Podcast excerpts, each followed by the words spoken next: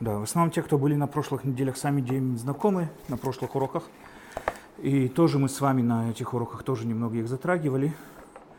Поэтому я как бы вкратце скажу. Смотрите. Праздник Шавот это единственный праздник по Торе, у которого нету даты. Не написано, когда его праздновать. Нам написано, что праздновать мы его должны 7 недель после праздника Песах, то есть после первого праздника Песах. Но у нас другие праздники такие не написаны. Написано Сукот праздновать там столько-то дней после Рушашана, Йом-Кипур столько-то дней после Рушана или там после... Все есть четкие даты, четкие даты поставлены. Оттуда учили многие мудрецы, что Шавот, Тора хотел нам подчеркнуть, что Шавот имеет прямое отношение к празднику Песах. То есть это э, прямое продолжение праздника Песах. Э, у нас есть мнение, Рамбан приводит, который говорит нам о том, что по-настоящему должна была вещь быть так. Весь праздник э, Песах – это Йомтов первый. Шавот – это Йомтов последний. А все сфера Таомера должно было быть наш Холамоид, да, будние, будние дни. То есть Рамбан хотел этим сказать, что Шавот и Песах – это весь цикл, это один и тот же праздник – есть, допустим, праздник Суккот, он отдели, от, отличается, это отдельная группа праздников, ну, отдельный праздник. Роша Шана, Йом Кипу, Шавот и все, что происходит между Песахом и Шавот, это одно и то же. Вопрос, что это за праздник, что это одно и то же, какая между ними связь. По идее, один праздник это наш выход из Египта, из рабства, наше освобождение, а второй праздник дарования Торы. Но какая связь между ними, скажем, там, что, что прям вот мы скажем, что это один и тот же праздник. Еще один вопрос, который у нас есть, это если мы возьмем с вами мидраж, который говорит нам, что наши праотцы выполняли все написано в Торе. Понятно, что это мидраж, понятно, что это аллегория. Я не думаю, что Авраам Авину долго думал, там можно ли кетчуп лить на горячий шницель в субботу или нет, можно ли использовать микроволновую печь. И тем более многие заповеди, которые связаны были намного позже, как Ханука и так далее, естественно, что нет. Мидраш имел в виду нам сказать другую идею. Хотел сказать, что те достижения, которые мы сможем с вами достичь, выполняя Тору, праотцы достигли своими силами. То есть как будто они выполняли Тору. Так объяснил, объяснил бы нам Рамбам, я думаю. Потому что, по мнению Рамбама, заповеди предназначены для того, чтобы правильно сформировать наш, наше мышление, правильно сформировать, сформировать наш разум, чтобы мы могли достичь вот этих вот высоких уровней в постижении Всевышнего. Наши праотцы смогли сделать тем или иным образом, достичь то же самое без выполнения мицвод. Поэтому имеется в виду, что они выполняли все мицвод. Нету смысла, по мнению Рамбама, просто выполнения мицвод, никакого смысла нету. А вот отличие от кузари, мы с вами говорили на, на прошлой неделе, по-моему, есть кузари, а я просто кабалу противопоставил против. Но по мнению кузари, мы не можем знать причины мицвод, говорит кузари, так как мы не понимаем, как именно мы должны понимать простую вещь. Мицвод предназначен для того, чтобы совести, э, совершить какую-то гармонию между духовным и материальным миром. Как это происходит, мы не знаем, говорит Кузари, это вопросы лишние. Но мы должны просто принимать мицвод как что-то, что приводит всю вот эту вот гармонию. Все возвращает на свои места, и все как бы... То есть у мицвода есть какая-то определенная мифическая, какая-то мистическая возможность воссоединить и создать гармонию между духовным и материальным миром, несмотря на то, что мы точно сами не понимаем, как, как это происходит. В Кабале там другая вещь, мы говорили там то, что там э, строение духовных миров, которые были разрушены после греха первого человека и так далее, и так далее. По мнению Рамбама, в мицвод нету никакого смысла просто так. Нет ну, смысла выполнять мицвод, если они несут на себе свою главную цель. Какую цель? Правильно сформировать наше сознание. Мицвод это средство. Средство для достижения Всевышнего. Человек существует и создан для того, чтобы постичь Всевышнего для своего уровня разума и так далее. Для этого и существует человек. Мицвод для этого и существует, чтобы нас правильно сформировать наше суждение правильно привести к этому вот э, восприятию и так далее. Поэтому понятно, что Мидраш, который говорит, что наши працы выполняли мицвод, он не имел в виду, по мнению Рамбам, буквально выполнение мицвод. Не было еще тех мицвод, чтобы их выполнять. Имелось в виду, имелось в виду то, что наши працы, они получили определенные достижения и всякое такое. Но если мы возьмем этот мидраж по-простому, вот как вот, знаете, люди упортые, упертые говорят, вот возьмем этот мидраж, как он есть, все, вот выполняли Тору, не готов ничего слышать. Написано, написано. Значит, они выполняли Тору. Так что мы празднуем в праздник Шавот? Ну, так мы получили уже Тор. Ну, наши працы уже выполняли все написано в Тору. Ну, так что, еще раз, в дальнейшем Всевышний пришел для особо одаренных и повторил все эти заповеди, которые наши отцы уже выполняли. Так что мы здесь празднуем? Что здесь такого особенного? Хаг Матан Торатейну называется. Эти вопросы, которые надо понять и разобрать эти вопросы, что они собой означают. И, в общем, да. Смотрите, э, э, я очень вкратце это скажу, потому что хочу немножко успеть еще Рамбама. Надо понять такую вещь.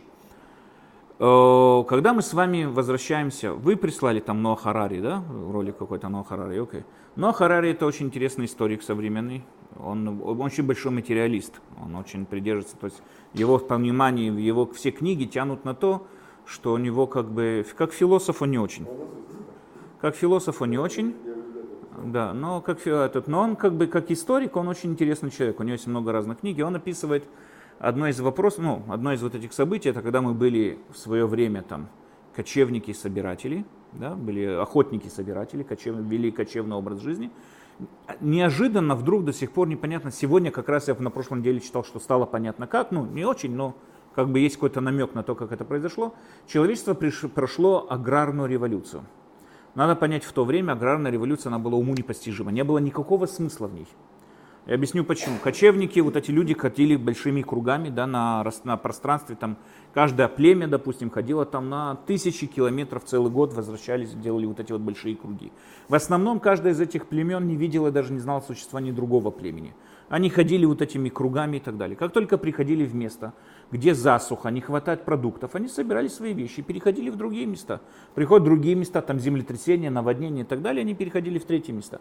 То есть с точки зрения образа жизни, он был ну, для них, для того количества людей, которое в то время было на земном шаре, было достаточно и прекрасно.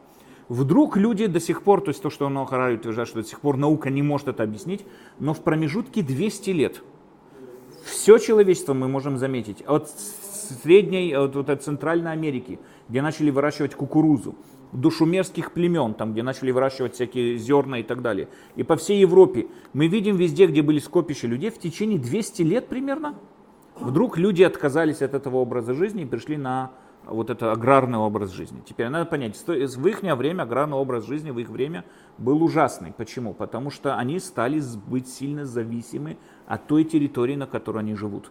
Если до этого засуха, так мы уйдем в другое место. Сейчас нет, мы уже не можем никуда уйти. Это наша территория. Племена как бы оселись вокруг территории определенных. И все, это стала их территория. Теперь другие племена, например, у, этой, у этого племени была территория с ручейком каким-то или плодородным деревом, так другое племя хочет это отобрать. И они идут воевать, и они должны сейчас защищать эту территорию. И должны этот... Начали наводиться определенные союзы между разными племенами, начали формироваться определенные торговые э, вот такие области торговли и так далее. То есть начали более-менее собираться уже царства, государства и так далее. Почему человечество пришло на аграрную революцию, мы до сих пор точно не знаем этого ответа. Всего я видел недавно, знаете, есть такой сайт, называется Ядан, знаете, такой там популярной, популярной науки. Он, по-моему, это университет, университет иврит, есть такой сайт, Ядан. Они написали там очень интересную статью о том, что сошлось вот это вот все условия вместе, произошла мутация гена, я точно не помню, я читал по дороге к парикмахеру в автобусе, там автобус еще прыгал, я поэтому точно не помню, но мне понравились там цифры, которые сошлись. Прошла какая-то определенная мутация, выработался ген, который называется ASPM, и еще какой-то дополнительный ген, который я не помню выработал, выработался примерно совместно с условиями, которые были там, то есть они дошли до плодородных земель совместно со всеми этими условиями и так далее. И это привело практически к аграрной революции. Почему этот ген очень сильно э, повлиял на развитие человеческого мозга? Человеческий мозг, он не самый большой мозг в природе. У кита мозг там сколько, 8 кило, у, у слона 5 кило я не помню сколько, да, примерно так, а у человека это всего лишь кило 300, если не ошибаюсь, мозг его. Есть, конечно, люди, у которых меньше, но в основном человека, вот среднего человека кило 300. Он не самый большой в природе, но он самый развитый. То есть люди в космос летают, что об этом говорить вообще. Другие животные не способны на это. Но почему это произошло, почему он именно начал вот развиваться в такой форме, они приводят это к тому, что это связано с тем или иным геном. Они совершили э, симуляцию, регрессивную симуляцию, то есть проверить, как это, ну, развитие и мутация этого гена назад, то есть понять, когда именно произошло все это развитие, они пришли к, примерно к решению, что это было где-то пять с половиной тысяч лет назад до шести тысяч лет тому назад. То есть между вот этим промежутком времени. То есть 5782 года тому назад примерно это произошло.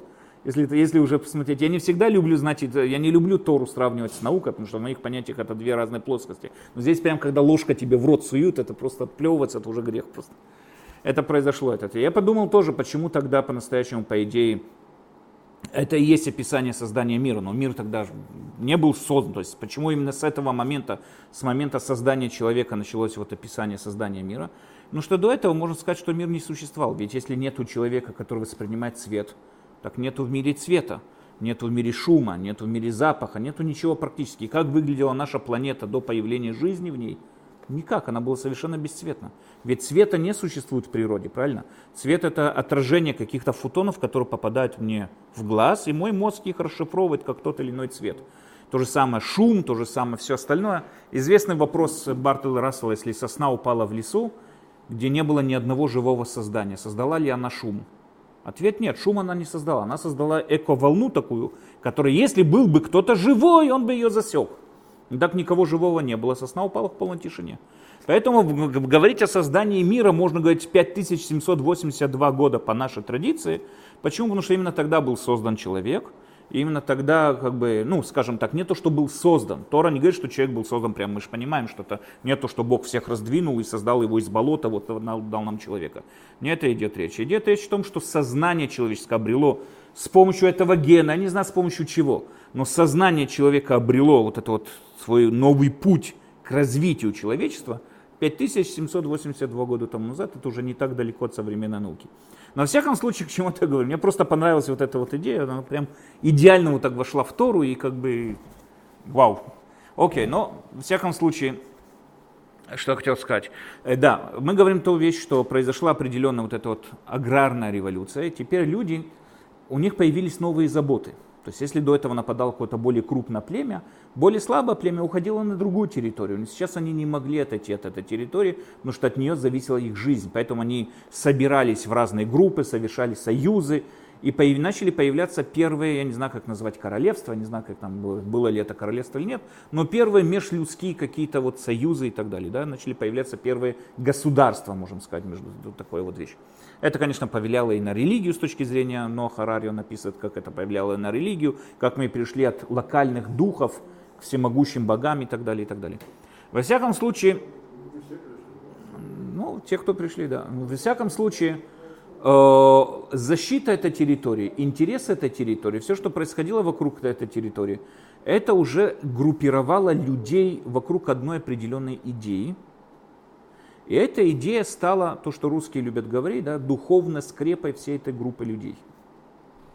Надо понять такую вещь. Мы знаем, что есть семьи, есть крупные семьи, знаете, есть у бедуинов, особенно на Синае, да, у них там есть хамулы, две хамулы, которые между собой воюют уже, мы желаем удачи обоим сторонам, это одна хамула, это 300 с чем-то тысяч людей, Вторая хамула это тоже там 280 тысяч людей. В Хевроне у нас был один мальчик, который служил в Хевроне, он сказал, что они знали там, что есть две хамулы, которые между собой уже больше 100 лет воюют между собой. И поэтому одна хамула пошла в Хамас, а другая пошла в Фатах, Фатах, потому что они воюют между собой, и там как бы поддержка и так далее. Одна насчитывает 40 тысяч, что-то другое, а вторая 37 тысяч, что-то такое. Насчитывает тоже. То есть это огромные семьи. Это семьи.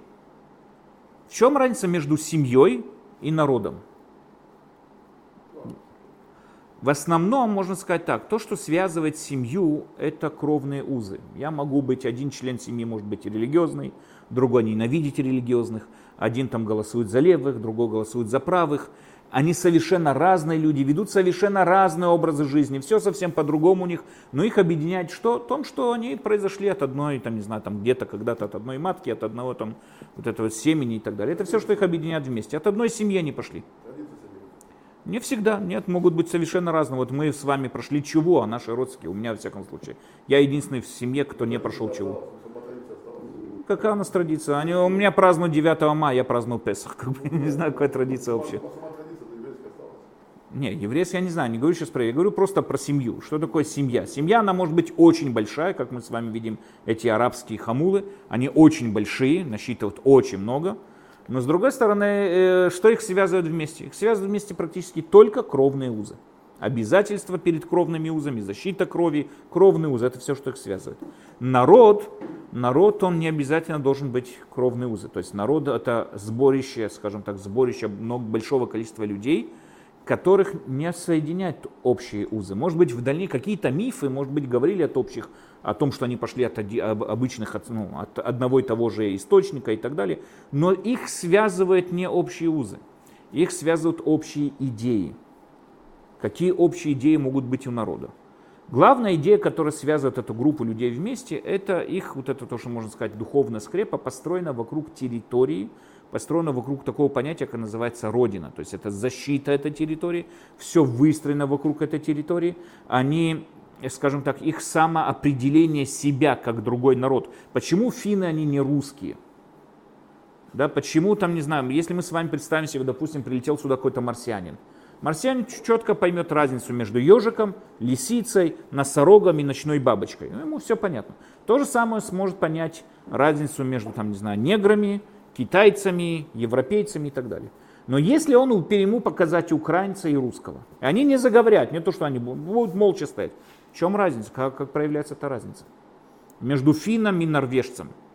Никакой разницы нету. Между арабами из Ирака или арабами Сирии.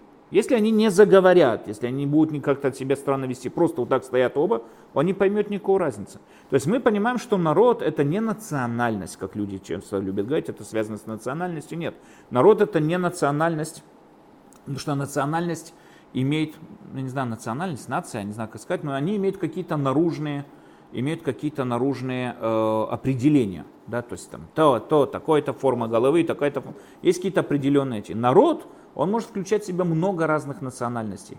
Возьмем с вами пример, допустим, американский народ или российский народ, там кто только там, кого только там нету, да, и чукчи, и русские, там, и татары, и все эти, и кавказцы, они все себя видят русскими. Представители России держат русский флаг на Олимпиаде, когда там еще можно было и так далее. То есть они русские.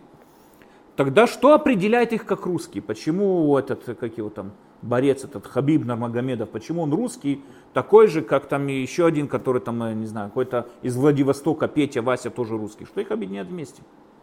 Разные традиции, один мусульманин верующий, второй русский не очень верующий. Что их определяет вместе? Что их делает русским народом? Одна общая какая-то духовная скрепа, воссоединяющая их вместе – о, в основном, в основном, сегодня, конечно, так, но в основном общая скрепа, которая формировала людей вокруг одной общей идеи, это была защита той территории. Союз, защита той территории. Народ формировал свою культуру вокруг этой территории. Вокруг той территории формировалась народная кухня, в зависимости от того, что земля им дает. Вокруг этого формировались мифы, вокруг этого формировались разные идеи, разные там, ну, культура и всякое такое. Это все формировалось вокруг, если мы с вами посмотрим, вокруг какой-то общей идеи. Это и был народ. В дальнейшем, конечно, народы, мы с вами видим, вот классический пример, одно из доказательств Кузари, Рабьюда Леви, там, о том, что мы из истории, называется доказательство из истории. Говорит Рабьюда Леви, где все те древние народы, которые когда-то терроризировали евреев в Израиле? Где наши евусеи? Где филимлистяне? Где муавийцы, эдумийцы, эмувийцы, э, кавторим какие-то, гиргишим, где они все? Где эти все народы, которые когда-то страх наводили на израильские колена? Ничего от них не осталось. Где этот великий Вавилон? Арабы, которые живут в Ираке, они с Вавилоном никакой связи не имеют. Такая же связь, как и у меня с этими Вавилонами. Где эти великие, там, не знаю, египтяне или персы, или кто бы то ни было. Нет всего этого. Где медианийцы? Никто, ничего от них не осталось. Почему ничего не осталось? Потому что всегда приходила более крупная империя, захватывала эту территорию, на которой находился народ. Тем самым духовная скрепа этого народа раскрыв, ну, как сказать, разрушалась, и люди просто симулировались внутри этой великой империи. То есть люди просто симулировались внутри этой империи, от них ничего не оставалось. Это происходило так из поколения в поколение, истории, истории и так далее. То есть это и есть вот эта вот духовная скрепа, и есть то, что воссоединяет группу людей в один народ. Посмотрим с вами евреев. Евреи это тоже один народ. Мы, правда, верим, что мы все там, те, кто в это верит, что мы все потомки Авраама. Но Рамбам нам уже сказал, что нет, мы евреи не потому, что мы потомки Авраама, а потому что мы продолжители его пути. То есть мы продолжаем его путь, мы продолжаем его идеи, мы придерживаемся его идеям. Монотеизма, вере, абсолютно вере Всевышнего и так далее. Поэтому мы и называемся потомками Авраама. Так вот, среди нас может быть вполне кто может проверить, что его какие-то родственники не проходили гиюр. Мы знаем, что Хашмунаим занимались активным гиюром. Они там отгиурили чуть ли не всю Иорданию Хашмунаим в свое время. Мы знаем, что до Эзры тоже было очень много, э, даже без гиюра вошло очень много, симулировалось внутри еврейского народа очень много других племен, которые были здесь. Мы знаем, что постоянно и хазары тоже прошли какой-то определенный гиюр, и часть из них вошла. Кто может сказать, что мы по-настоящему стопроцентные, вот, те вот, вот, наш ДНК, он связан с каким-то образом с Авраамом и так далее? Вряд ли есть, кто говорит, может, Куани могут такое сказать, ну тоже очень вряд ли, если можно до такой степени полагаться на это. Но, во всяком случае, мы все евреи. Не имеет значения, человек, который принял гиур, не принял гиур, он еврей. Это тоже независимо сугубо от какой-то нации. Но что, как, что является нашей духовной скрепой? Что нас объединяло всегда вместе и являлось нашей духовной скрепой? Наш праотец Авраам, в отличие, например, если возьмем с вами мифы Спарты. Спарта утверждает, что, по-моему, это Спарта, не помню, кто-то из греков утверждал, что они породились, э, сошлись из земли, вот это вот прям выросли из земли вот это вот города, в котором они жили, то есть они прям вышли из подземелья этой земли, то есть они часть этой земли и так далее. Если мы с вами посмотрим разные другие мифы других народов, всегда-то появляется о том, что народ появился от какого-то там, не знаю, интимных отношений разных богов, которые связаны с этой территорией, оттуда вот, вот дети этих богов и появились те, те или иные народы. То есть они хотят всегда доказать своими мифами, что они зародились, зародились на этой территории, прям они честно связаны с этой территорией. Но когда Тора начинает нам рассказывать про нашего праотца, где мы, что мы первый раз, ну, скажем так, подробно встречаем Авраама? Авраам? Нет, он не был евреем еще. Но где мы видим первое, что нам, что, хотя да, потому что он первый, кто сказали про него еврей. Но первый, кто про него сказали еврей. Его отец не был евреем. Но где, что нам написано в Торе? Что Всевышний говорит напрямую, покинь свою родину, свой отцовский дом, и иди куда, куда я тебе покажу, куда он пришел, в Израиль. То есть Тора нам начинает с того, что Израиль не является нашей родиной. Израиль не наша родина. Тора с этого начинает. Израиль не наша родина. Если мы с вами читаем всю биографию Авраама, сколько он переезжал, сходил с места на место и так далее, спускался в, в Египет, спускался в Плештим и так далее. То же самое Ицхак. Ицхак ему ни одной жизни никто не дал здесь спокойно жить. Авраам должен был купить территорию ради Сары, чтобы ее захоронить. Почему? Потому что, несмотря на то, что эта земля была ему обещана, но это не было его, никто ему не сказал, это не было статусом его родины, его земли, его территории. То же самое Ицхак постоянно боролся за колодцы. Яков вообще в конце своей жизни ушел жить в Египет. И вся его семейство начало развиваться в Египте. И, и его семейство перешло в народ, не в Израиле, уже в Израиль, по нашей традиции, они уже вошли как общий народ, как цельный народ. Но народом они стали в пустыне, когда вышло семейство Якова, да, большое, огромное семейство Якова вышло, и народом они стали в Египте, где и когда? У горы Синай. Почему? Потому что они там приняли одну общую идею. Какую одну общую идею? Принятие на себя вот этой власти Всевышнего выполнения написано в Торе. То есть чем является духовная скрепа еврейского народа, то, что делает его как народ, это именно получение Торы. В Израиле они уже вошли как народ. В самых пророках написано, вот ты большой народ и великий и так далее. То есть они уже вошли в Израиль как народ. Говорит Равшимшон бен Рафаэль Ирш, да, задает вопрос, почему Тора была дана именно в пустыне. Ведь надо понять, большинство митцвот они не выполняли в пустыне. Они почти ни одними, кроме жертвоприношения, они в пустыне ничего не выполняли.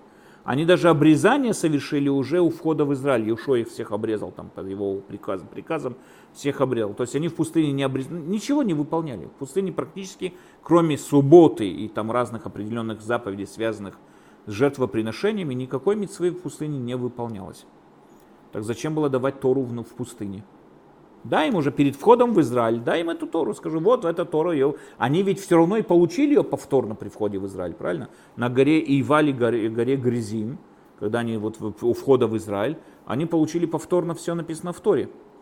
То есть там проклятие, благословление, проклятие и так далее, это повторились, почти все митцвот повторились, все митцвот Торы, где они повторно их получили. Тогда зачем было им начинать давать Тору на горе Синай? Какой смысл был в горе Синай? Говорит Равиш для того, чтобы подчеркнуть, что наша духовная скрепа не связана с территорией. Тора была дана на ничейной территории, у которой нету никакого хозяина, нету никаких границ, нету ничего. Тора была дана в пустыне. подчеркнуть нам, что наша духовная скрепа не связана ни с какой территориальной, ни с какой бы то ни было территорией. Мы народ, как, как в Советском Союзе про нас писали, без территории. Мы народ без территории. Территория для нас никогда не являлась родиной. И это главное, говорит Рафсадия Гаон. Эн уматейн, он так пишет в книге Эмунот Ведот, его первая философская книга, можно сказать, еврейская. Эн уматейну эла умата Тора. Наша нация это нация Торы. Теперь, понимая это, мы понимаем следующую связь. Когда евреи вышли из Египта, евреи вышли из Египта, как мы с вами говорили на одном из уроков, они вышли из Египта, это была часть египтяне. Они были и несли на себе египетскую, египетский менталитет, египетскую, египетские веры. Они были египтяне. Это часть египтян, которые получили свободу. До такой степени, что у нас есть мидраж, который говорит, что когда Всевышний там раскрыл море, пришли ангелы и сказали, почему ты этих топишь, а этих спасаешь. То есть Мидраш хотел нам подчеркнуть, что такой разницы не было между евреями и египтянами во всем, практически никакой разницы не было, что они не понимали, что здесь происходит, почему ты этих убиваешь, а этих нет. Ведь это язычники, написано в Мидраше, это язычники. Почему ты одних спасаешь, других убиваешь?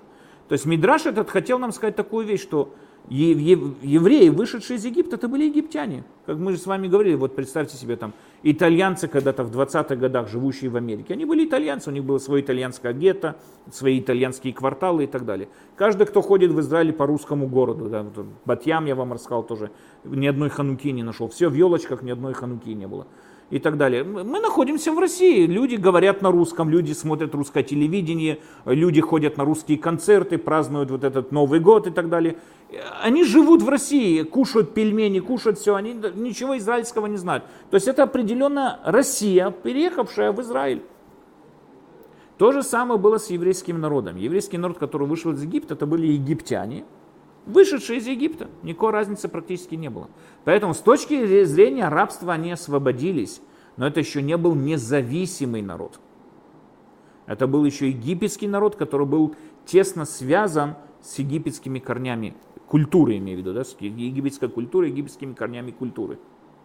Поэтому мы видим, что постоянно, как только им что-то не нравилось, они хотели вернуться в Египет. Муше должен был их постоянно уговаривать, не возвращайтесь. Но это понятно почему, потому что они знали Египет. Это было для них совершенно привычно, не хотели вернуться в Египет. Но когда еврейский народ стал отдельным народом, когда еврейский народ полностью получил свое самоопределение как отдельный народ, что можно было сказать, это не египтяне, это евреи. Тогда, когда они сплотились вокруг одной общей идеи. Какой? Служение единому Богу. Тогда это и было то, что их выделило от всех остальных народов и сделало их отдельным народом. Именно тогда и замкнулся весь этот круг, замкнулся весь этот круг освобождения, то есть это и был последний праздник их освобождения. Как мы с вами задали вопрос, почему это начинается с Песаха и заканчивается Шавот, какая связь. В Песах они вышли, в Песах они вышли рабами, они были, вышли от, от рабства, но они вышли египтяне, а получили самоопределение как народ, они получили только в Шавот. Это мы и празднуем в Шавот, наше освобождение от чужих культур скажем так, определение, самоопределение своего как культура. Мы задали еще один вопрос, почему, если наши праотцы уже выполняли Тору, так что особенности было в том, что они получили Тору на горе Сина. Если мы берем опять же этот мидраж э, буквально, так в чем особенность Тора на горе Синай, ведь они ее и так и получали. Для того, чтобы ответить на это, надо понять такую вещь. Человек есть самхут, я всегда у меня проблемы с этим переводом, есть формальный самхут, есть авторитетный самхут который он принимает на себя. Самхут, не знаю, полномочия, я не знаю, я так не нашел ни одного нормального слова. Вот Михоль мне часто помогает, я не знаю, как, как сказать, самхут. Ну, допустим, полномочия. Человек принимает на себя полномочия кого-то другого над собой, я не знаю, как это правильно сказать, да? принимает самхут над собой. Есть у нас самхут авторитетный, есть у нас самхут формальный. Например, что такое авторитетный самхут? Это, например, я обращаюсь к доктору. У меня болит живот, я обращаюсь к доктору. Доктор мне прописывает таблетки, и я... Доверие, но это больше, чем доверие. Вы правильно говорите, что авторитетный самхут это доверие, вы правильно говорите, я сейчас к этому довожу. Но слово самхут это что-то больше, это как бы я принимаю на себя как его абсолютно полномочия надо мной, я не знаю, как сказать. Это как бы это очень много слов вместо того, чтобы перевести это самхут так-то и так-то. Но во всяком случае мы говорим такую вещь, что Человек, например, обращается к технику, у него испортилась стиральная машина, правильно? Он вызывает техника, техник приходит, говорит, надо заменить там пружины или там, не знаю, ту, я тебе что-то обязан, не хочу менять. Тут такое, чтобы мне говорить, что я должен заменять. Не хочу их менять. Я не должен. Почему я его слушаюсь? Потому что в моих глазах он авторитет. И тем, что он авторитет, он понимает в стиральных машинах, поэтому я его позвал. Я не понимаю в стиральных машинах. То же самое, когда обращаюсь к доктору. Я не медик, он медик. Он сказал, что надо принимать те или иные таблетки. Если он в моих глазах самхут, я их буду принимать. А если он в моих глазах не самхут, я не буду их принимать. Правильно? Поэтому этот самхут построен только на доверии определенном. Авторитетный авторитет и формальный авторитет. Может быть, я не знаю, но это может быть, надо найти какие-то другие слова, в всяком случае. Может быть, вполне. Но, во всяком случае, да, он для меня определенный авторитет, скажем так, поэтому я его слова принимаю. Я поэтому принимаю все, что он мне хочет сказать. Но если я не хочу, я не принимаю. То есть, если у меня какое-то сомнение по отношению к доктору, я не буду слушать его. Я ему ничем не обязан. Да. Но нельзя, допустим, Нет. в части обработки земли. Это да, я говорю даже в части медицинской. Да-да. Да-да, я говорю, даже в части медицинской, я тоже не, он мне прописал какие-то таблетки, я не обязан их принимать. Он мне никак не может заставить. Почему же я их, почему я их принимаю? Почему я слушаю своего доктора семейного? Ну что он, потому что он в моих глазах авторитет. Я несколько раз он мне по-настоящему прописывал таблетки, которые мне делали хорошо, спасали, лечили. Поэтому я ему доверяю. То же самое, я отвожу свою машину в гараж. Мне там в гараже говорят, надо заменить то-то и то-то. Я говорю, меняйте. Почему? Потому что они в моих глазах авторитет. Я не понимаю в этом, они понимают. Они в моих глазах авторитет. Поэтому мне это и делают. Это называется, я принимаю на себя самхут их, их как самхут над собой из-за их авторитета. С другой стороны, у нас есть фор, самхут формальный, так я его называю, формальный самхут. Я другого просто объяснения не нашел. Что такое формальный самхут? Это Кнессет Израиль. Я уверен, глубоко уверен, что там сидят одни дебилы. 120 дебилов сидят в Кнессет Израиль, которые, не дай бог, их решения, которые они принимают. Но все равно я слушаю их законы. Не потому, что я думаю, что они большие авторитеты, а потому, что я обязан. Меня никто не спрашивал. Если я хочу быть гражданином Израиля, я принимаю на себя самхут э, законодательной власти. Другого быть не может. Если я не хочу быть гражданином Израиля, другой вопрос. Но если я принимаю на себя израильское гражданство, я принимаю на себя их как э, вот эту законодательную власть, как самхут формалит. Поэтому я думаю, допустим, то, что помните, в начале короны надо было на улице ходить в масках. Во всем мире это было не так. В Израиле надо было ходить в масках. Я могу считать, что это очень глупый, допустим, закон. Со мной постоянно спорили на это люди. Не надо, это глупый закон, это дурной закон. Вполне может быть, и вполне может быть его специально приняли по каким-то... Я уверен, что его приняли за каких-то политических там интриг и всякое такое. Но я, как гражданин Израиля, обязан выполнять этот закон. А? Кто говорит? Арабам легче. Ну, у них там свои самхует, у них там за воровство руки отрубают. Во всяком случае, это, это называется самхут, формальный самхут. Самхут формально означает, что меня никто не спрашивает, я его принимаю из-за формы закона, поэтому я его назвал формальный, я не знаю, как его по-другому еще назвать. Э, но я его назвал формальный, законодательный самхут. Я не знаю, ну, как бы, мне больше понравилось это слово. Но, во всяком случае, формальный самхут – это тот самхут, который я его принимаю. Почему? Потому что я. Я, это и есть житель государства Израиля, живущий по законодательной власти государства Израиля. В России живущий, он может тоже считать, что Путин сволочь, и там в Думе все там дураки, но он обязан выполнять законы Думы. Формальное право. Формальное право. Вот правильно, красиво сказано. Окей, где вы были все эти годы, что я себе язык ломал? Да? Формальное право, окей.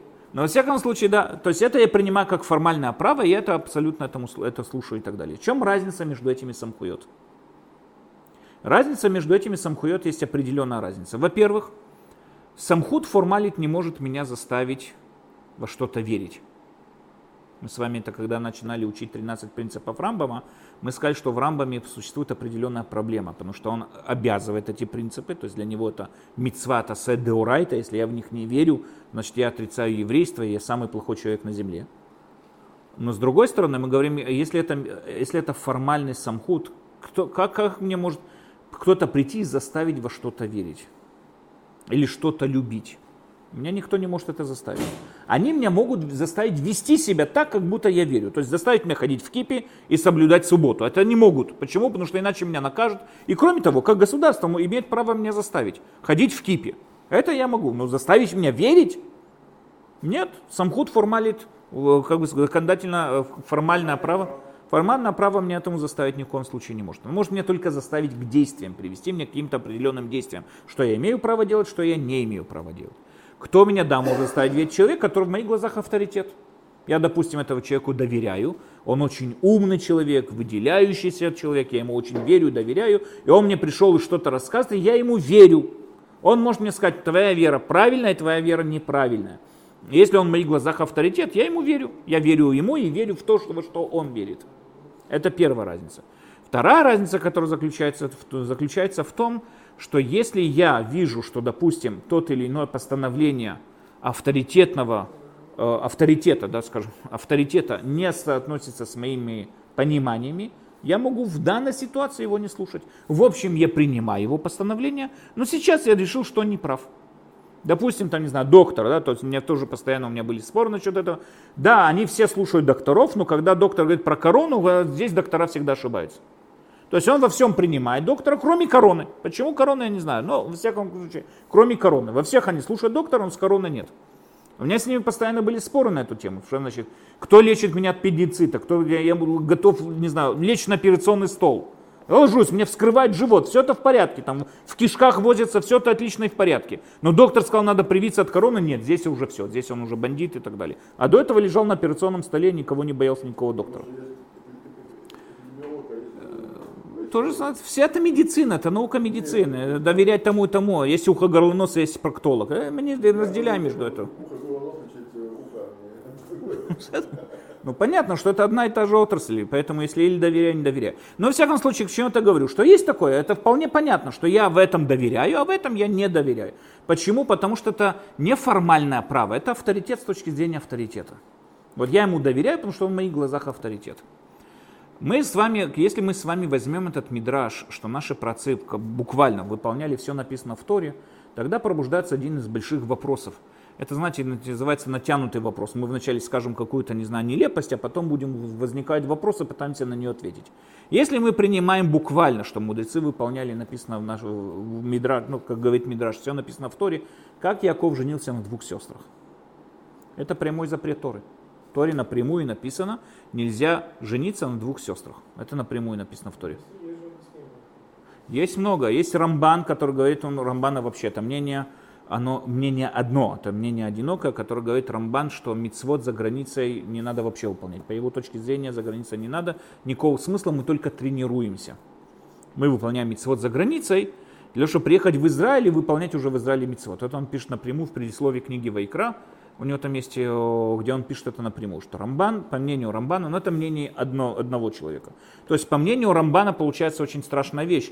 Люди, живущие за границей и выполняют мицвод, у них нет уламаба. Рамбан снун, снун, не наш Рамбан, снун люди, живущие за границей, у них нет уламаба, если вообще полностью, то есть они просто не выполнили ничего, никакого смысла в митцвот нету. Для него надо, чтобы получить уламаба, чтобы сошлись три составляющие. Во-первых, митцвот Торы, земля Израиля и еврейский народ. Когда будем находиться здесь, все это сходится вместе, и тогда постигается уламаба и так далее, и так далее. А люди, живущие за границей, выполняющие митцвот, у них нет уламаба.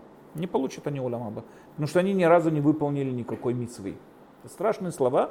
Это мнение одного равина. Большинство раввинов вышли против него, включая его раввинов, его люди, которые были с ним. Они выступили очень против этих высказываний и так далее, и так далее. Поэтому есть такое, которые говорят, что так как это было за границей, поэтому Яков, он э, взял себе двух жен. Но это, опять же, с точки зрения закона, это не так, потому что большинство раввинов с этим спорит. И опять же, тогда как Яков мог жениться на двух сестрах? По-простому ответ простой. Почему они выполняли написано? Опять же, да, если мы берем этот мидраж буквально, почему они выполняли написано в Торе? Для чего им это надо было выполнять? Зачем? Какой смысл? Ответ, потому что они видели в этом истину. Ну, если, да, опять же, они видели в этом истину, они видели, что так надо жить. Они понимали правильность этих действий. То есть Тора для них была авторитетным самхутом, авторитетом. Они выполняли так, потому что считали, что так это правильно. Поэтому, когда вдруг Яков столкнулся с ситуацией, когда перед ним перестали две женщины, которые обе достойны там были зародить еврейский народ и так далее. Увидев это, он отодвинул в сторону этот авторитет, понимая, что здесь, в данной ситуации, более правильно будет на них жениться. Правильно? Почему? Потому что до сих пор он выполнял Тору, потому что считал это правильным, а сейчас он понял, что будет более правильно нарушить выполнение Торы. Почему? Потому что сейчас вот эти две девушки, они достойны быть матерями еврейского народа, и поэтому он на них женился. Это было совершенно нормально. А? Я не... Это было до, да, конечно, вояков, да? А? Не, ну Пседр, он мог тоже взять Лею и сказать, ну все, до свидания, дорогая Рахель, я ухожу, все, что могу поделать. Заставили, не заставили, это другое. Тогда он вообще, если его заставили изначально, тоже большой вопрос. Это, это обман просто, это не кидуш, он мог прийти и сказать, не хочу, но он остался с ней. Значит, он, да, что-то там определенное хотел. Ну, Пседр, это, это, это заставили, не заставили, это хорошее. Но главное здесь то, что в конце концов, почему он взял себе двух сестер? Потому что он понял, что сейчас правильно будет пойти на этот шаг. Поэтому мы можем уметь, увидеть очень много там из таких вот, скажем, нарушений слов Торы, которые приводят нам мудрецы. Авраам преподнес трем странникам там мясо, написано хима, как сливочное мясо, с, с, э, сливочное масло с мясом. Чизбургер он им поднес, нам всякое такое, да. Сегодня кто такое может себе разрешить такую вещь? Почему? Потому что в свое время он понял, что для принятия этих надо сделать наиболее вкусное мясо, допустим. Несмотря на то, что даже если мы принимаем этот мидраш, он выполнял написано в Торе, но здесь он отошел в сторону, потому что здесь, в данной ситуации, он понял, что лучше поступить по-другому. А, не, ну все равно вопрос на видео. Дай свой. А? О, вот сейчас, сейчас к этому подхожу. Вот это вот. Мы говорим, что изменилось? Исраиль уже слюни пустил. Нет, дорогой. Нет. Нет, дорогой. Что изменилось? Да, Григорий?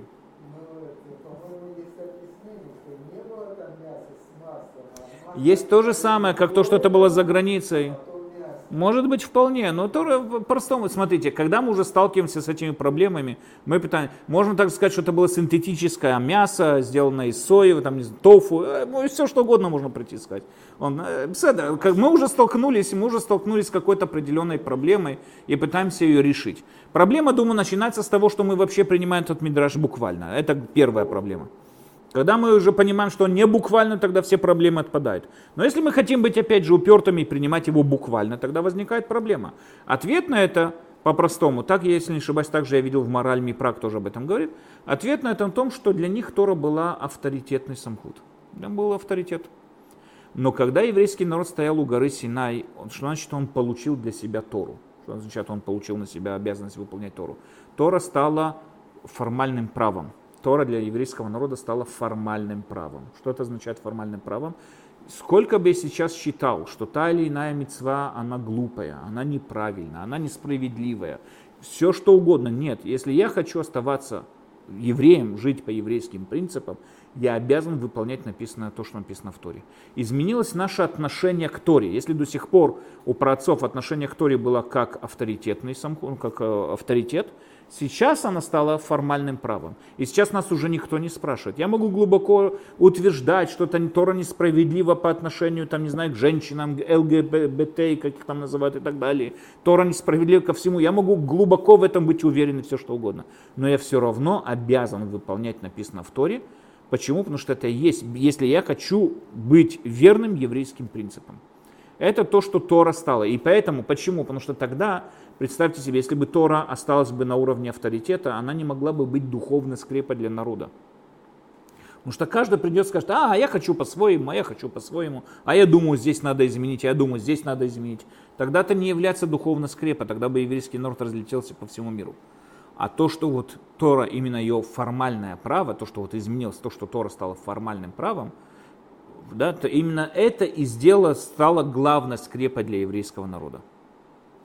Опять же, да, повторим, что мы с вами, что мы с вами э, видели сегодня. Да? То есть мы с вами видели, что еврейский народ отличается очень сильно от других народов тем, что его духовная скрепа, она не территориальная, не физическая, не какие-то там празднуем какие-то победы над чем-то и так далее, и так далее. Наша духовная скрепа сегодня э, была и так далее, когда вот мы стали народом, это что-то духовное.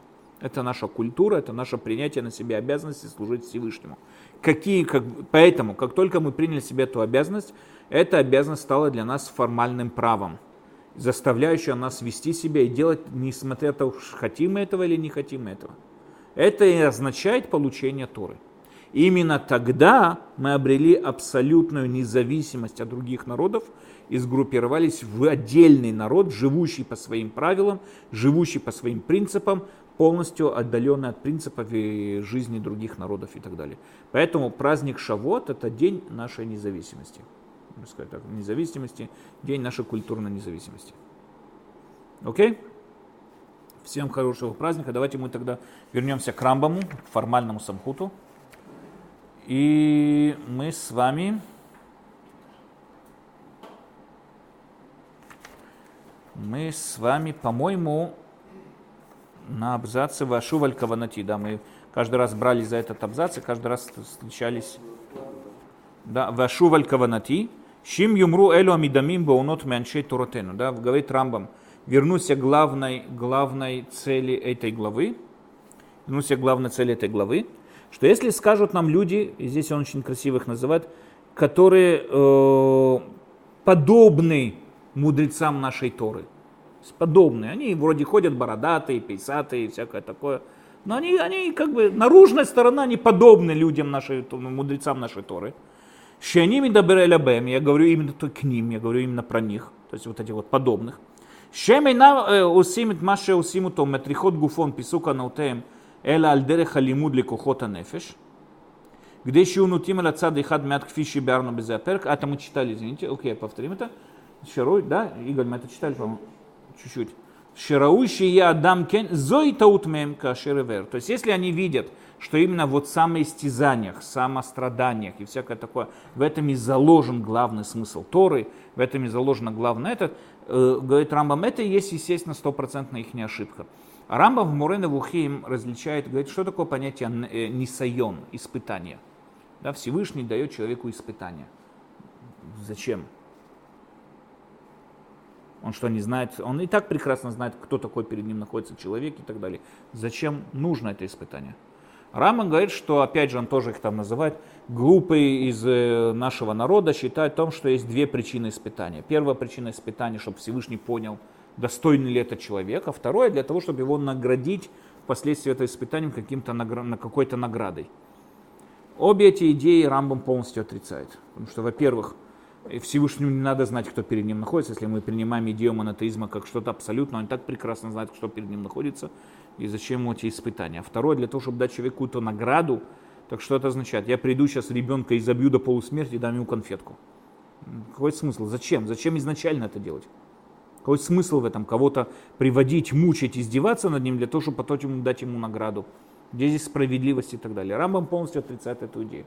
Поэтому говорит Рамбам, что чудеса предназначены, э, испытания, извините, предназначены для того, чтобы человека, э, чтобы человеку, самому человеку, во-первых, стало понятно, проявить самому человеку, кем он является на самом деле. Да, первая вещь, самому человеку. Вторая вещь, проявление власти Всевышнего перед всем народом, перед всеми людьми и так далее. То есть это не для того, чтобы Всевышнему стало понятно, а для того, чтобы людям стало понятно.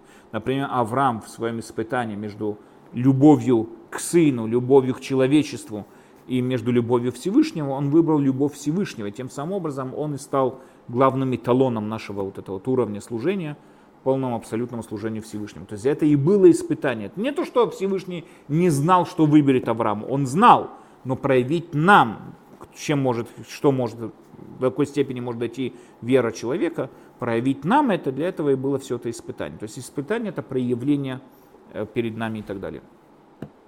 Окей, okay, поэтому, говорит Рамбам, есть такие, которые считали, есть такие, которые думают, что чем больше человек страдает, тем больше награды он получает. Да, знаете, известно это э, высказывание Сократа, по-моему. Да, Сократ говорил это. Почему надо жениться? Вот Сократ. Если у, тебя, если, у тебя, если у тебя хорошая жена, тебе повезло, если у тебя плохая, максимум станешь философом. причина, почему жениться. То есть то же самое. Здесь не то, что мне говорят, что само страдание, оно предназначено для того, чтобы вознаградить. То есть мы не ищем страдания ради страданий. Это нету возникого смысла. Естественно, что человек себя специально пытает для того, чтобы достигнуть каких-то уровней, говорит Рамбам, это, естественно, таут, кашер и вер. Везеу, то, что мы говорим с вами, это шатура ло астра маша астра, вело цифта маши цифта эля мипне зота сиба. Тора все, что запретила или все, что разрешила по этой причине. Рецани ломар, то есть я хочу сказать, деше нитрахек минацада ихад ютер аль цад аергель, цад аергель, точка, чтобы мы, скажем так, правильно воспитали в себе правильные привычки. Ну, по-простому, да? Где ще нитрахек минацада ихад, чтобы мы отошли от какой-то крайности, от одной из сторон крайности, ютер аль цад аергель, чтобы мы пришли к правильности, правильному вот как сказать, э, при правильной привычке. Например, Шейсура Махалота Асурот Кулан. Да, все запреты еды. Все у нас законы с кашрутом связаны. Вейсура Бейлота Асурот. Интимные отношения с женщинами. Рамбам их вводит в одну группу законов. Законы кашрута, мясо, молоко, кошер, некошерное животное, как его правильно зарезать и так далее, и так далее. Все законы кашрута. И вехен абейлота асурот, да, все вот эти запреты запретные, интимные запретные отношения. Вазраль гдыша и запрет э, с неженатой э, женщиной и так далее. У Маши цих бектуват еще и кидуша. То, что для того, чтобы был какая-то интимная связь, надо, чтобы была ктува, да, вот этот брачный договор, в кидуше, то есть ее ликадешу, то обвенчать ее. Вим кользе, со всем этим эйнаму теретамид. Даже тогда женщина не всегда разрешается. А вальтаасер бета недот в Алева, что, что это у меня здесь не... А, Алида, это видно, дали то у меня стертый. Да, она, и она все равно запрещается в моменты месячных, после родов и так далее, и так далее. Да, и вы им коль зе газуровута, несмотря на все это, мудрецы постановили, зихунам ли браха, лемета мишгаль умно боем к мошибиру Несмотря на это, все равно интимные отношения днем, днем тоже запрещаются мудрецами. Зачем столько запретов, зачем столько ограничений? Все ограничения на законы кашрута и все ограничения на интимные отношения. Почему Тора вот так вот «Зе кулоум нам» это все предназначено «Цивану ашемит брах литрахек микце рова таава риху гадоль» чтобы человек смог отойти от своих таавот. Что такое таава? Это когда соблазн, не знаю, возжелание, чтобы человек мог контролировать свои возжелания. Человеку очень сильно что-то хочется, хочется, он видит, как где-то там маленький поросенок, такой молочный поросенок жарится где-то на вертле. Он хочет, но он себя ограничивает. Он видел красивую девушку, тоже хочет, и опять же он себя ограничивает. То есть все эти запреты на кошерность и на интимную жизнь предназначены, чтобы человек учился себя контролировать и сдерживать себя научил себя сдерживать и контролировать. Велацет мина мицу аляца дейдер гашата нами ат ачитхаев витхазек бинавшутейну тхуната зирут.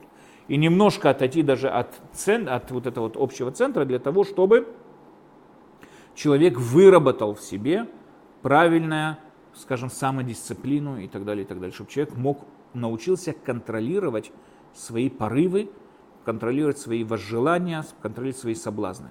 Поэтому есть четкие законы кашрута, есть четкие законы Э, интимных отношений и так далее. Знаете, есть такой здесь шеф-повар, как его Рошфельд, Рошфельд когда-то написал книгу в свое время. Такой лысый мужичок такой, он написал книгу. И он там написал очень такое в книге, написал такого Агдама на эту книгу, э, такие вот очень жестким наездом на Тору.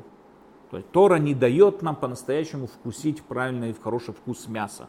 Потому что там в основном предпочитается то, что сюда привозят, это только переднюю часть коровы, а не заднюю.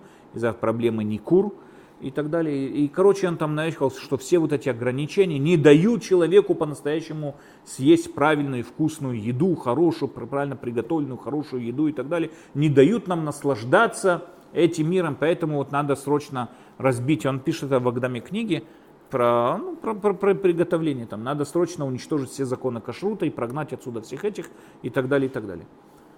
И именно поэтому и существуют законы кашрута, чтобы человек не был все, всю свою жизнь не проводил, не проводил в еде, всю свою жизнь не проводил в этом, не проводил в этих соблазнах, связанных с едой, связанных с мясом, связанных со всем этим. Чтобы это было, чтобы человек понимал, что он должен кушать столько, сколько надо, должен кушать даже вкусно, но есть границы всему. Если бы не было бы этих законов кашрута, человек бы потерял все, все возможные границы. Есть какие-то мясо продают из Японии – там кто-то мне показал 800, у нас есть мальчик, который шеф-повар когда-то учился в Ешиве. Он сегодня повар в Ешиве, он когда-то был, учился на шеф-повара. Он показал мясо, стейк кило мяса стоит 800 чем-то, почти 900 шекелей. Я не, знаю, я не знаю, кто покупает такое мясо, я не знаю, зачем покупать такое мясо. Но я понимаю, да, это очень вкусное мясо. Но человек, который готов тратить такие сумму денег на это мясо, это человек, который уже потерял все возможные границы. Я понимаю, что там, да, но это... Я вам могу показать фотографию, в одном из магазинов снял. Виски в Израиле, Маклан, 52 года. Маклан 52-летний. Это 300 тысяч шекелей банаха. Представьте, сейчас представь, я не, я не могу себе даже представить. Мужик приходит с этой бутылкой на кассу. Я не знаю, как, как это работает у него в голове. Как это... 300, 300 тысяч, я могу, я специально ее сфотографировал, могу вам показать. 300 тысяч шекелей стоит бутылка. Понимаете сумму 300 тысяч шекелей бутылка виски? Я, я, не, я, я не знаю, я, я не знаю, что, как, как, как, как потом он объяснять своей жене, что он купил, я не понимаю. Что, что, о чем речь идет? Нет, да сколько бы он ни зарабатывал. Я думаю, что эти уже суммы, даже сколько бы он ни зарабатывал. Даже ну, в Израиле мало есть олигархов, они там выпендриваются, но... То есть к чему я говорю, что люди по-настоящему это очень понятно, когда я объясняю такому-то человеку, он говорит, ну ты же не пробовал, ты же не знаешь, что там уже такое может быть, что там, не знаю, моча единорога, не знаю, что там может быть уже, что там 300 тысяч шекелей может стоить. Я не могу себе даже представить, что, что может входить в этот виски. Бочка, алкоголь. Я, знаете, я, я могу различить по-настоящему. Я, Бедюк, да, но так это никогда эта бутылка не открывается. Представьте себе, сколько стоит там стопка от этой бутылки. Тому, не, ответ очень простой. Человек, который живет без границ, он очень легко может потерять контроль над собой. У него теряется граница, у него теряется все. И для него, да, конечно, если бы ему карман позволял, он бы и купил себе такой виски тоже. Но Тора не хочет, чтобы даже если бы мы величайшие русские олигархи, мы, чтобы мы покупали такое тоже. Тора тоже хочет нас воспитать нас к сдержанности. Не зависит от денег, это не зависит от денег. Это не то, что если я очень богатый, так я могу себе за миллион шекелей там какую-то бутылку вина поставить. Тора против этой идеи. Поэтому Тора пытается нас сдержать. Как она нас сдерживает? Она приводит законы кашрута, она приводит законы интимных отношений, для того, что не имеет значения, я несметно богатый или я очень там нищий, для всех эти законы одинаковы, все должны научиться сдерживаться. Конечно, богатый может себе позволить, и может себя побаловать, там виски, знаете, 5 тысяч шекелей. Ну, я могу еще, тоже бешеный я не могу себе, но, допустим, я говорю, 300 тысяч, уму непостижимо. То я могу себе представить, допустим, он там взял, и богатый человек, какой-нибудь 5 тысяч шекелей. Но есть границы, надо, чтобы были какие-то определенные границы, рамки, чтобы человек понимал, за эти рамки я не выйду никогда. Почему? Потому что если я выйду за эти рамки, меня уже ничто не остановит. Нас уже ничто не станет, как человечество, как человека и так далее. И именно для того, чтобы человек не выходил за эти рамки, у нас существуют законы кашрута.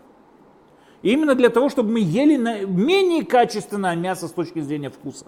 Именно для этого существуют законы кашрута. Именно для этого существуют законы с, с интимными отношениями и так далее. Чтобы человек научился себе сдерживать, понимая, что не все, что он может, все это надо брать. Да, не все это надо брать и так далее. Дальше. Свобода, ну, свобода выбора, конечно, мы всегда говорим про свободу выбора. Сто процентов. Вехен коль машаба тура кенетина тамасрот. То же самое по отношению, я вам задам вопрос, да, почему надо выделять десятину? Да, нетина тамасрот, ваалекет, вешехиха, впа, все эти подарки, которые дают нищим при сборе урожая, у нас есть определенной части урожая, которая выделяется нищим. Ваперет волелет, это из виноградника.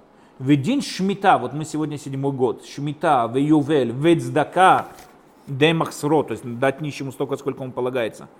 Зе кулок коров митрон товлев, это, чуть, это воспитывает нас товлев, Ачи не трахек микцеан валя риху гадоль винит крев лекцей трон товлев, ачи хазек ну лев тов. Для чего мы помогаем нищим? Почему должны помогать нищим? Равшимшон Рафалиш пишет, что общество по Торе не может быть не социальным. Он считал, что социализм – это очень подобная идея, подобие Торы. Да, вот социализм это наиболее близкая идея среди всех идей, которые развивались в то время. Социализм это наиболее близкая идея к Торе. Почему? Он, он пишет, поэтому, естественно, Тора заставляет нам помогать нищим, потому что не может такого быть, чтобы было правильное общество без помощи нищих. Рамбам здесь пишет совсем наоборот. Рамбам пишет, почему мы должны помогать нищим воспитать в себе правильное отношение к нашему имуществу. Это, знаете, Кант когда-то говорил, что, что такое мораль. Одно из определений морали – это человек никогда не должен был быть средством, должен быть целью. То есть я не должен помогать кому-то ради чего-то, я должен кому-то помогать. Если ради чего-то, значит это средство. Значит это уже не моральный поступок. А я должен человеку помогать. Нам это очевидно понятно. Если, допустим, мы видим, какой-то идет какой-то дедушка, и за ним идет какой-то мужик, несет за ним мешки и помогает этому дедушке и так далее. Нам понятно, что он хороший человек, совершает правильный поступок. Но если окажется, что он его овет социаль, не знаю, как сказать, да, вот метапель, да, он его метапелит за, за этим дедушкой, он за это получает сумму денег большую, ну тогда вся мораль этого поступка выветрилась. То есть это понятно, это его обязанности и так далее. Но в всяком случае Рамбам к этому не придерживается не так. Рамбам утверждает, он это базирует на Гмаре. Гмара нам говорит, Гмара нам говорит такую вещь, что мы должны быть благодарны нищим, потому что нищие воспитывают в нас правильные качества.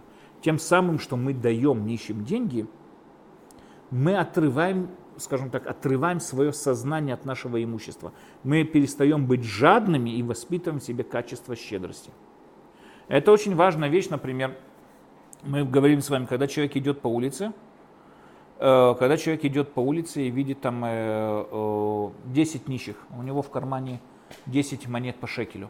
Что он тут правильно сделать? Дать одному нищему 10 шекелей и тот хотя бы купить себе что-то есть, или дать каждому нищему по шекелю. Рамбами, Рабену Йона и многие другие говорят, что лучше дать каждому нищему по шекелю. Почему? Потому что человек приучает себя каждый раз засовывая руку в карман, он приучает себя быть щедрым. Надо понять такую вещь. Перевоспитание происходит не от огромной суммы денег. Перевоспитание происходит от постоянных действий. Если я постоянно сову руку в карман и даю ему шекель, достаю руку и даю шекель, даю руку в карман, даю шекель, тем самым образом, тем самым образом я воспитываю, я воспитываю в себе качество щедрости. Тем самым образом я становлюсь щедрым человеком. Таким образом, говорит, э, поэтому не сумма, знаете, человек может быть в порыве страстей, увидел кого-то нищего, так его затронул, он взял ему, выписал чек на, там, не знаю, 20 тысяч шекелей, или купил ему эту бутылку виски за 300 тысяч шекелей, не знаю что. Дал ему вот это вот, э, сделал какое-то такое пожертвование, такой огромный поступок, это его не перевоспитало. Но что он действовал в рамках эмоций, это никакого перевоспитания здесь нет. Он впечатлился этим нищим. Его очень затронул этот разговор, и все. И здесь ничего практически он особенного не сделал. Чтобы себя перевоспитать, надо постоянство. Окей, давайте мы здесь с вами остановимся. Без раташа мы с вами увидимся после праздника Шавот. Всем Шавот Самех.